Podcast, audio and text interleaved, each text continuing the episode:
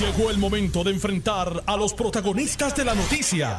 Esto es el podcast de En Caliente con Carmen Jové. Muchísimas gracias y muy buenas tardes.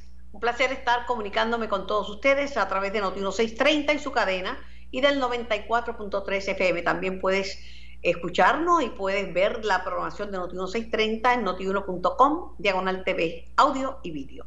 Bueno, ayer hablaba de la gestión realizada por la División de Investigaciones del Departamento de Salud que dirige Jesús Hernández y por la gestión de la Policía de Puerto Rico en la iniciativa dirigida por el teniente coronel Rosario Polanco. Esto es con relación a la, a la fiesta que se celebró, COVID Party que se celebró en Morovi, donde se violó la orden ejecutiva y todas las disposiciones de salud y seguridad para mantenernos eh, seguros en esta, en esta pandemia. Lo felicité por el, trabajo que ha hecho, pero tengo unas serias preocupaciones. Tengo al teniente coronel en línea. Teniente coronel Rosario Polanco, buenas tardes. Muy buenas tardes para, ustedes y, para ustedes, eh, radio oyentes. Eh, respetuosamente le digo, ¿verdad? Que lo felicito, pero esto no puede fallar porque el propósito es que eh, la gente se dé cuenta que no hay impunidad, que hay una orden y que hay unas disposiciones y que hay que cumplirlas. Si se cumplen y si se logran que se, ¿verdad? que se procesen las personas que violaron la orden, que incluso admitieron que lo habían hecho a sabiendas, uno de ellos, Michael eh, Miles. Eh, pero si se caen estos casos por falta de un apoyo del Departamento de Justicia y de otras instrumentalidades del gobierno, pues entonces el mensaje sería horrible. Yo le digo, teniente, yo no he escuchado a la gobernadora ni felicitarlos ni decir, mire, yo voy a poner al Departamento de Justicia y los recursos del gobierno de Puerto Rico para que se respete esta orden ejecutiva. Si estoy mal, en confianza, usted me dice. Bueno, yo responsablemente pues tengo que tengo que decir verdad que, que, siendo el comandante de la de Arecibo y diligentemente luego de obtener conocimiento de la comisión de delitos pues activamos y tuvimos esa coordinación hicimos un grupo de trabajo excelente con el, con el compañero Jesús eh, Hernández del Departamento de Salud y obviamente luego de haber eh, obtenido eh, eh, gran parte de, de, alguna evidencia contra varias de las personas, ya hoy, el día de hoy, tuvimos la, la, disponibilidad del fiscal Wilson González, estamos en este momento preparando una denuncia contra contra el dueño del establecimiento. Tenemos la confianza de que con la evidencia que tenemos vamos a prevalecer en términos de una erradicación y están evaluando las otras posibles radicaciones que van, pudieran surgir durante los próximos días y, y, se está evaluando eh, inclusive hasta, hasta las posibilidades de erradicar unos casos en ausencia. Así que... Eh, Pero eso necesitan el apoyo del Departamento de Justicia. Eh, bueno, en este, en este, en este, en este momento eh, le, le puedo decir, ¿verdad?, que todo nuestro equipo de trabajo, eh, entonces los dos equipos de trabajo de salud y policía están con el fiscal Wilson González, fiscal de Arecibo, y estamos eh, positivos de que vamos a prevalecer. sé que hay algunos analistas, eh, analistas que han hecho unas expresiones distintas a eso, pero yo, como usted bien dijo, esto se trata, esto es un asunto de salud. Entendemos que con la evidencia que hay hay elementos para establecer que sí hubo unos, unos delitos, una violación a la norma ejecutiva, que aunque es un delito menos grave, conllevan unas penas de, de salir culpable de hasta 5 mil dólares o seis meses de cárcel o ambas penas a discreción del tribunal en caso de que, se radique. El mismo abogado de más, de más, este es el mismo abogado de la señora que alquiló el local, que, que dijo, no, yo no oigo, y después dijo que no iba a cooperar y entonces él había dicho que, la, que las personas no estaban cooperando. Sin embargo, Miles habló con, con policía y habló con, con, con Jesús Hernández. Ahora, que entonces ese señor, este abogado, le recomiende que no acudan a la cita con la, en la comandancia de Arecibo. A mí me preocupa también. Bueno, eh, ciertamente los investigadores me han hecho saber eh, que el primer caso de Nancy, pues el, eh, uno de los licenciados notificó que la representaba. Posteriormente el licenciado volvió y se personó al aeropuerto representando al, al, al, joven que, que, se entrevistó en el aeropuerto y tengo entendido que nuevamente el, eh, otro caballero que estaba pernotando en un hotel del condado y que fue citado para el día de hoy, informó en el día de hoy que él lo va a representar el mismo ese abogado. La pregunta que es de rigor es por qué no citarlos al tribunal y citarlos a un cuartel en Arecibo. Bueno, lo, no, no, se cita, se cita eh, cuando subió esta citación se le hizo saber de la posible de la, de la radicación. Lo que ocurre es que hay una serie de protocolos que se hacen el tribunal cuando uno está eh, preparado para llevar el caso es que entonces el tribunal abre la sala por, por, los protocolos que todas las agencias gubernamentales están haciendo para, para, para preservar eh, su área este, eh, sobre sobre la situación que está expuesta, ¿verdad? Que en este caso es el COVID. Así que se cita para el cuartel. Pero ayer detuvieron dos personas y las tuvieron que dejar ir.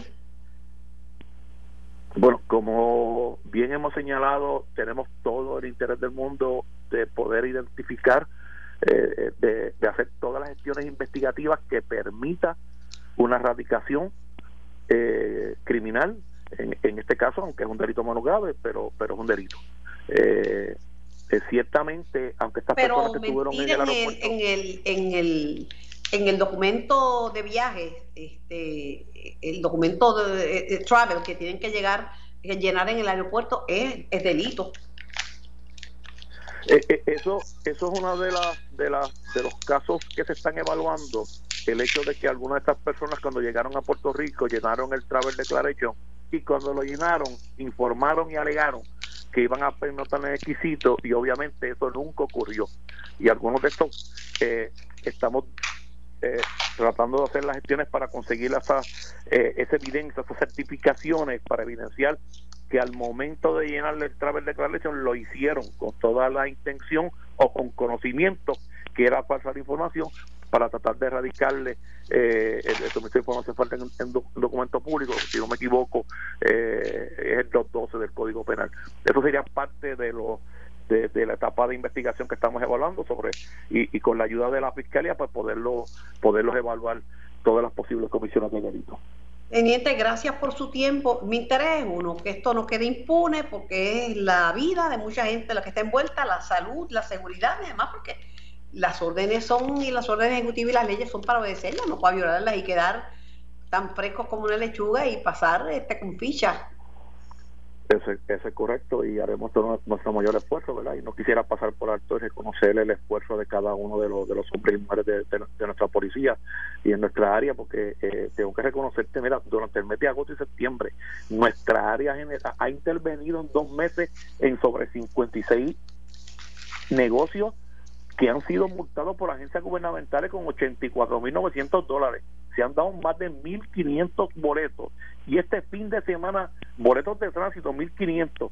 Y este fin de semana nada más, se dieron 45 boletos de 100 dólares bajo el reglamento nuevo. O sea que hemos hecho un esfuerzo genuino para hacer cumplir la ley y que al fin del camino lo que, lo que buscamos es garantizar eh, la seguridad pública mediante la pues nada, estamos a las órdenes y le vamos a dar seguimiento por lo mismo, por la salud y la seguridad. Gracias, teniente. Gracias por comunicarse con, en caliente. Bueno, tengo también al comisionado electoral del Partido Nuevo Progresista, Héctor Joaquín Sánchez. Buenas tardes, Héctor. Hola, Carmen. Buenas tardes. Saludos a todos. Bueno, la luna de miel entre los comisionados se acabó o se va a acabar bien pronto. Ya empezaron. Las controversias en torno a... Siempre va a estar el, código electoral, que eso nunca le gustó a los comisionados de la oposición, pero eh, ahora el tema de, del voto del voto adelantado también ha traído este controversia porque la comisión no había, no sé si la aprobaron en el día de hoy, porque ustedes estuvieron reunidos en el día de hoy no había aprobado el reglamento de, voto adelantado para aclarar las dudas de, los comisionados. Pues mira, básicamente seguimos con la misma cordialidad y el mismo entusiasmo y ánimo de, sacar estas elecciones. Este, seguimos trabajando en equipo y la, la reunión de ayer fue muy buena con el correo y se aclararon muchas dudas y se le asignó también.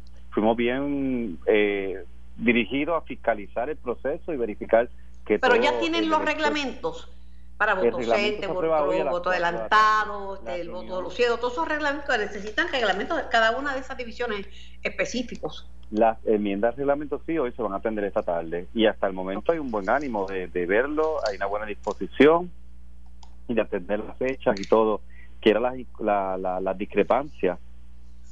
Que les recuerdo que los reglamentos y los manuales de procedimientos, eso se trabaja en un comité que está ocupado por, que está compuesto por los comisionados alternos y aparentemente pues este alguien de alguno de los partidos pues no tuvo algún acuerdo con alguna de las partes, así que se sube a la comisión de, de a la reunión de comisión. Sí. Pero entendemos no, lo que, pasa es que dicen que quieren identificar la persona, que como una persona van a saber que el que pidió el voto adelantado es el mismo que compareció allí, etcétera, etcétera. Sí, para eso la misma ley faculta para que se saque el elector, envíe la copia de la tarjeta para ver si tenía derecho a votar. Y así también, eso es una, un mecanismo para también evitar el fraude y garantizar que quien votó es el mismo elector que solicitó ese voto por correo. Y también bueno, es que déjeme decirle que precisamente eso es lo que ha estado diciendo, entre otros, el comisionado del Partido Popular, que tienen temor, y lo dijo Mel Feliciano antes de irse, de que el PNP se robe las elecciones con este nuevo código electoral y con los procesos. Sí, nosotros no vamos a permitir que se nos no vamos a permitir que eso lo continúen diciendo porque nunca hemos tenido ninguna intención de eso. Siempre he soltado que el que tenga prueba o evidencia de algo que acuda a los lugares correspondientes, vaya del inspector general. Nosotros, el problema de ellos es que ya están diciendo FAO cuando saben que van a coger una pela. Nosotros estamos organizados, el PNP está estructurado y la mayoría del pueblo de Puerto Rico cree en la estadidad. Así que nosotros estamos... Tienen un problema bien grande y es devolverle a la gente la fe en la Comisión Estatal de Elecciones y en nuestro sistema electoral. Ese es un problema que tienen porque después de los huevos que pusieron durante las primarias y las secundarias, el, han resquebrajado la fe del elector en la comisión. Y nuestra y a partir de la victoria de Pedro Pierluisi como presidente del partido ha demostrado con sus dos nombramientos, primer nombramiento fue el mío y estoy en la mayor disposición de ayudar a levantar esa credibilidad. Y el segundo nombramiento, mira, nadie en la historia había logrado un consenso en una primera ronda con todos los comisionados, todos los partidos, y hay cinco partidos. Y el segundo nombramiento de la segunda recomendación de Pedro Luisi fue precisamente seis personas, y de las seis personas que salgan de la primera vuelta, dos buenos líderes, créeme que vamos por buen camino y vamos a levantar esta credibilidad. El comisionado del Partido Popular, Guillermo San Antonio Hacha, comisionado electoral, dice que el nuevo código electoral no le concede ninguna funciones a la presidenta alterna. O sea que la licenciada Jessica Padilla, la jueza Jessica Padilla, sería, según él, una ayudante más de, del presidente. No, el presidente y la presidenta alterna ya tienen definido, eh, aunque el código no abunde en, funciones específicas, ambos ya tienen un plan de trabajo bien amplio para dividirse las tareas, porque esto es 58 o 57 días que tenemos que ya sacar estas elecciones. Así que ellos saben trabajar en equipo y están muy orientados. Así que yo apuesto a que sí, y todos los comisionados eh, salimos bien contentos ayer de la reunión con ellos, la reunión inicial y antier, y nosotros, ayer, perdón, y nosotros estamos bien orientados de que sí vamos a lograrlo, ese trabajo en equipo entre comisionados y los presidentes. Oiga, yo no entendí mucho las declaraciones del presidente que dijo que él estaba, que las elecciones iban a ser el día 3, pero que él no podía garantizar eso porque había cosas que faltaban por terminar. O van a ser o no van a ser, o a lo mejor van a ser. ¿Cuál es la posición? Yo no entendí muy bien las expresiones de él. Es que todos, si viene un huracán, ciertamente los primeros que vamos a levantar la mano somos todos, los comisionados y el presidente, porque se va a perder, la, el calendario está bien estrecho pero le puedo decir que ya la extracción de los datos para hacer la papeleta ya se hizo y en el día de hoy ya se nos compartió y está aprobada por todos los comisionados. Ya esa extracción de datos, esos datos se le va a compartir a la empresa Dominion y ya estamos ganando días para comenzar el diseño de la papeleta. Así que eh, esperamos que al domingo Dominion nos entregue el diseño, el lunes vamos a estar imprimiendo la papeleta y todos los partidos van a estar haciendo una última evaluación. Así que entendemos que ya entre martes y miércoles ya la empresa este Printec va a recibir con tres días de antelación a la fecha fatal este el arte para comenzar ya a imprimir papeletas. Ya él tiene papel, así que, lo manden correctamente porque se perdieron un montón de chavos y un montón de papeletas porque mandaron un arte que no era, ¿sabes? Sí, así era. Yo le puedo apostar han, a que este han puesto huevos pero por docena, por docena. Ya ese, ya ese equipo ya salió, ya ese equipo no se encuentra, este por lo menos al menos del PNP, aquí ya vemos comisionados nuevos que no estuvimos en esa primaria dirigiendo. Eh, también ya hay nuevos presidentes que estarán enfocados en que eso no se dé. Oiga, y el presidente es bien incisivo. Ayer yo lo vi con una carta y había una letra que no era y es rápido devolvió las letras, así que arreglar la carta. Así que créame que él va a estar bien pendiente, bien pendiente de que los procesos se den bien. Gracias al comisionado electoral, el país no se merece menos. El comisionado electoral del Partido Nuevo Progresista, Héctor Joaquín Sánchez. Voy a la pausa, regreso con más de En Caliente. Estás escuchando el podcast de En Caliente con Carmen Jovet de Noti1630. Tengo en línea telefónica al candidato a la comisaría residente de Puerto Rico, Washington, por el Partido Popular Democrático, licenciado Aníbal Acevedo Vilá. Acevedo Vilá hizo un llamado de que Puerto Rico podría perder cerca de mil millones de dólares.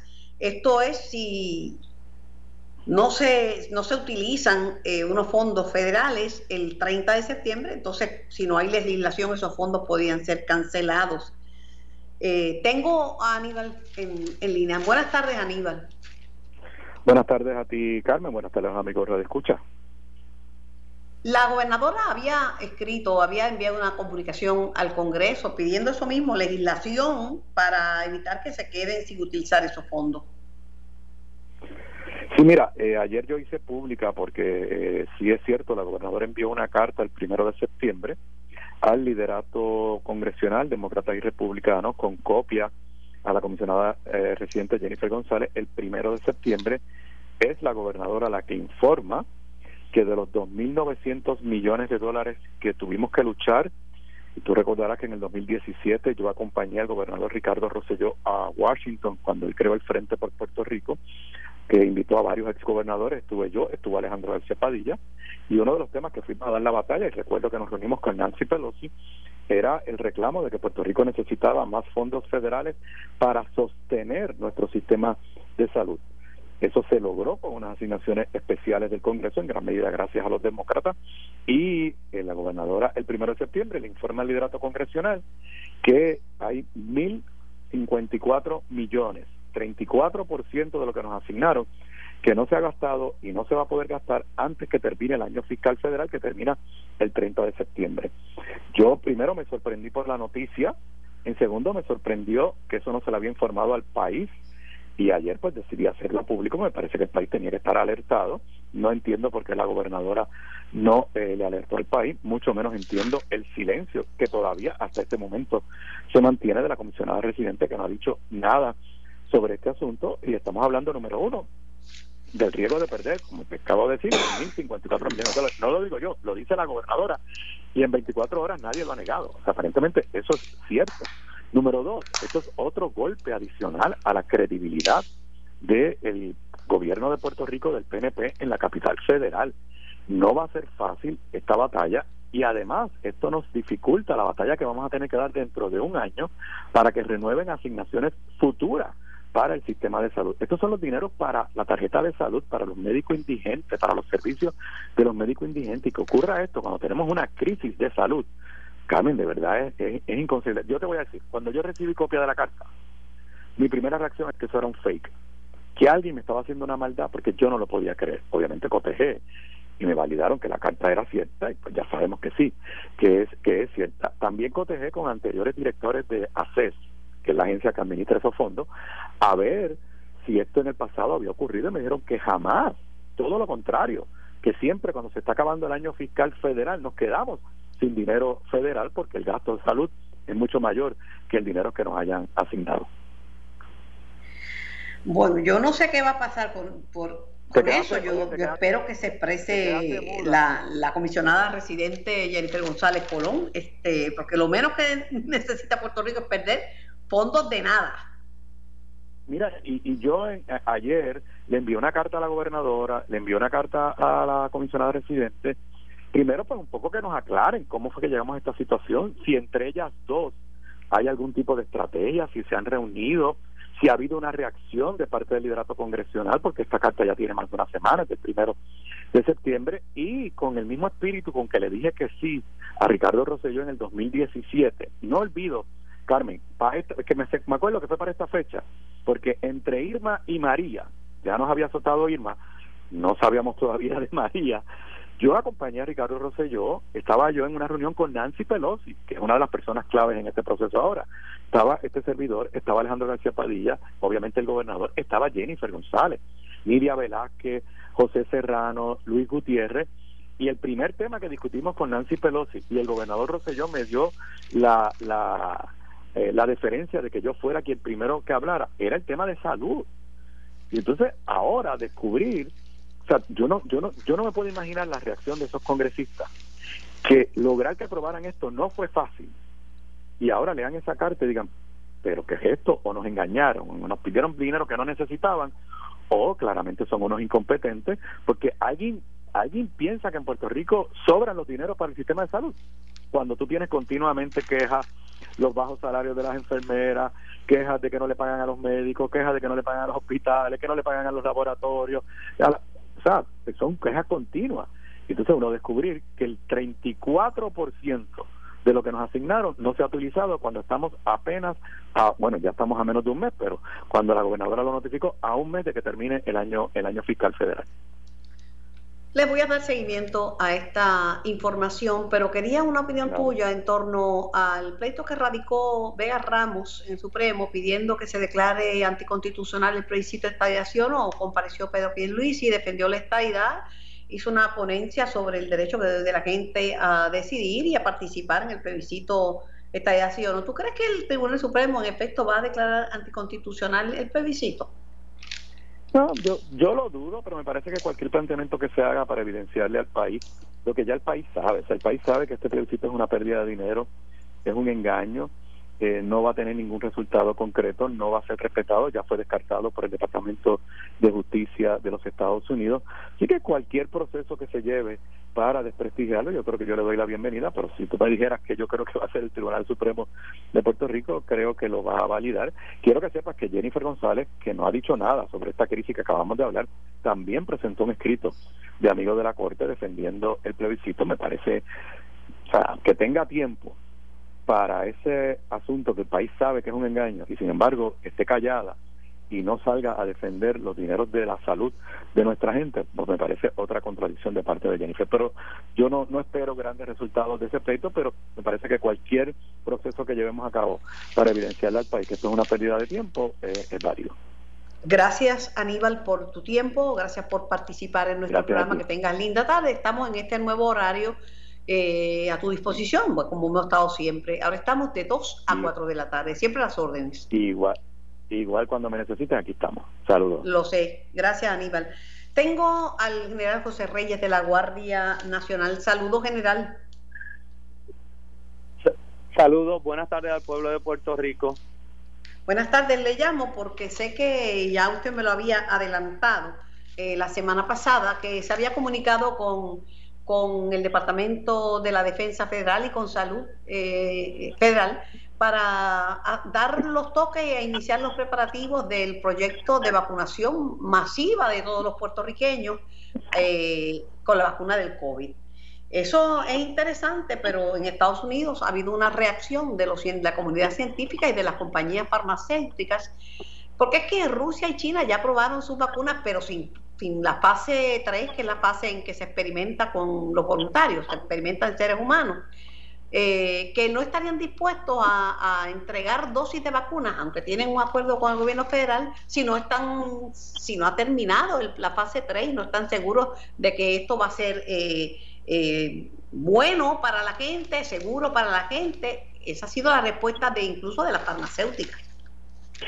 Ciertamente, Carmen, eh, como militar eh, de 35 años de servicio, pues seguimos unas instrucciones y las instrucciones eh, proactivamente que se nos han impartido es ir trabajando ese plan de, logística y de ejecución. En, el caso de Puerto Rico, pues un plan que va a ser bien abarcador, pues bien sabes, eh, esto va a tomar en consideración muchos elementos que, de inclusión, donde, por ejemplo, todos los proveedores, los 204 que están con el plan médico del gobierno vital, al igual que los proveedores de salud en el sector privado, las farmacias, ACES, las distintas organizaciones, lo que es este Voces, la Clínica 330, los CDT, los hospitales, porque va a ser es una vacunación donde queremos impactar a todo el pueblo de Puerto Rico y no podemos esperar a que las vacunas en Estados Unidos que están siendo trabajadas por tres laboratorios en este momento y están en la fase 3 a, que esa vacuna llegue a Puerto Rico, tengamos eso y no tengamos un plan de ejecución,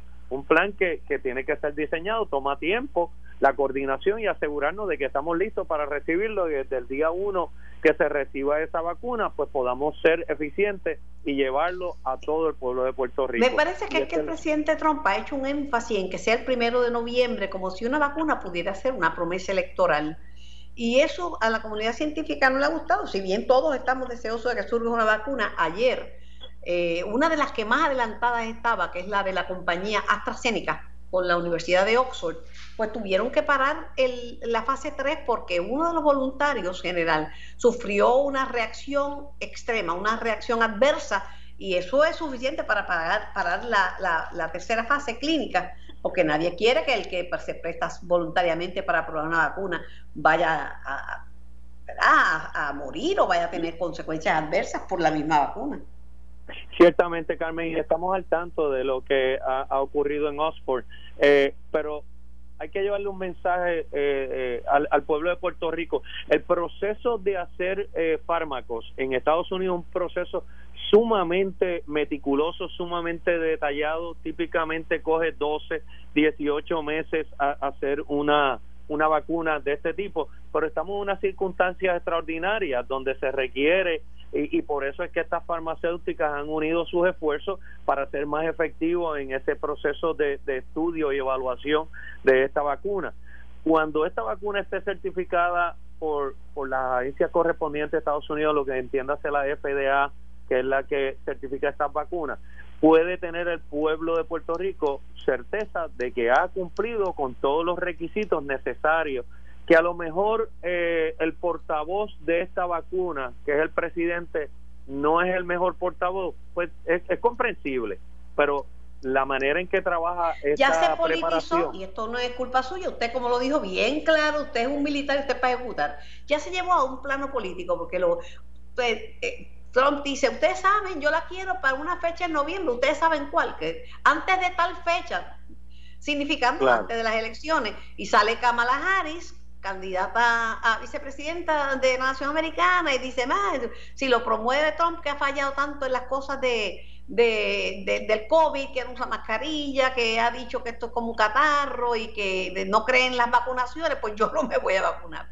Lo, lo malo es llevarlo a un nivel político Totalmente de acuerdo, al igual que leí esta semana el comentario de que nosotros los militares provocábamos guerras para mantener contentos a las compañías que fabrican armamento para el ejército.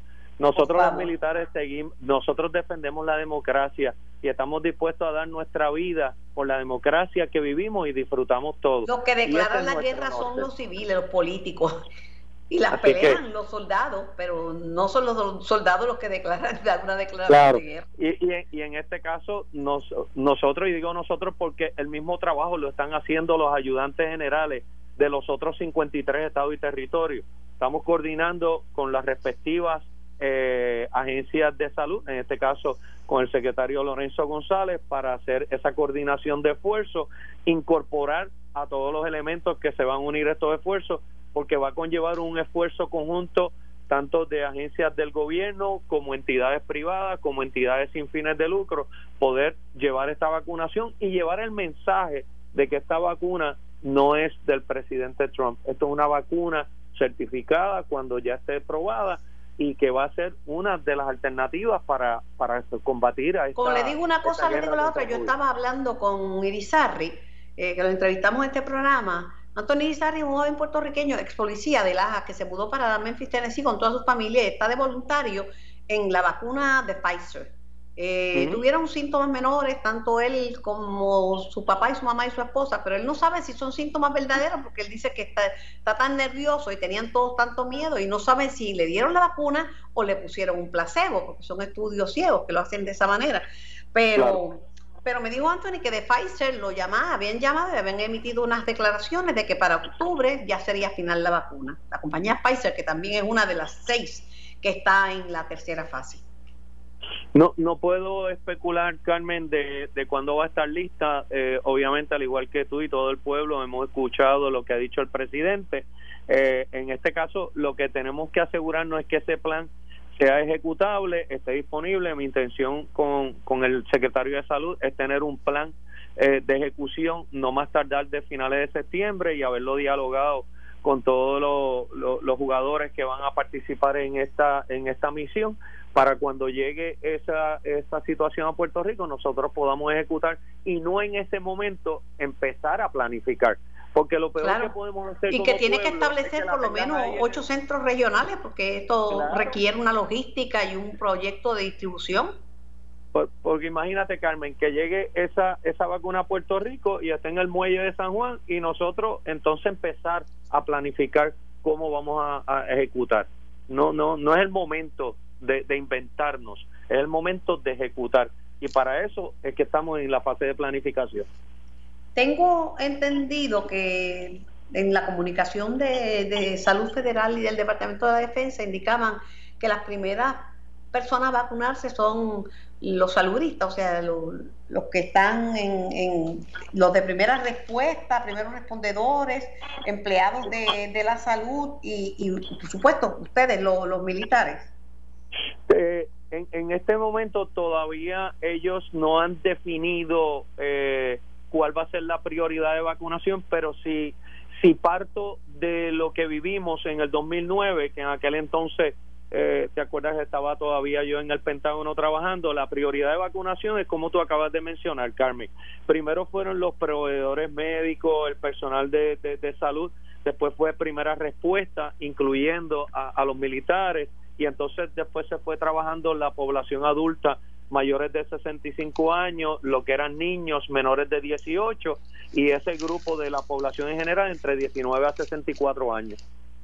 La vacuna que yo me quiero poner es la de la influenza. Y esa previene muchos problemas porque además que la influenza podría confundir el diagnóstico de COVID, o sea, una persona que lo que tenga es una influenza que parezca y que crea que tiene COVID o viceversa y la vacuna de la influenza este, salva vidas. Esa es una vacuna que está disponible y que está aprobada y efectos son este, mínimos. Claro, Carmen. Y hoy tuvimos una conferencia de prensa con, en el Colegio de, Médicos, eh, donde estaba el secretario de Salud y de anuncia la, la época de, vacunación contra la influenza. Eh, le acordamos a los radioescuchas que esto es una vacunación que se repite cada año y la época, eh, la empieza el primero de julio y termina el 30 de junio del año siguiente y todos los años eh, es un proceso de vacunación que se debe dar a, cabo. Explicaban los expertos en la materia que esta es una, una vacuna eh, que ha sido eh, desarrollada con mayor rigurosidad y la importancia de esa vacunación para evitar lo mismo que tú decías, o sea, de que se confunda con COVID el diagnóstico, pero también que, la persona no se vaya a infectar con ambos virus, porque entonces... Imagínate, eso sí que sería el, colmo de los colmos. General, encantada de conversar con usted, sabe que estoy ahora en este horario de 2 a 4. Eh, siempre a las órdenes para cualquier comunicación. En un país informado es un país empoderado. Gracias, general. Gracias, Carmen, por la oportunidad. Esto fue el podcast de En Caliente con Carmen Jovet de Noti1630. Dale play a tu podcast favorito a través de Apple Podcasts, Spotify, Google Podcasts, Stitcher y notiuno.com.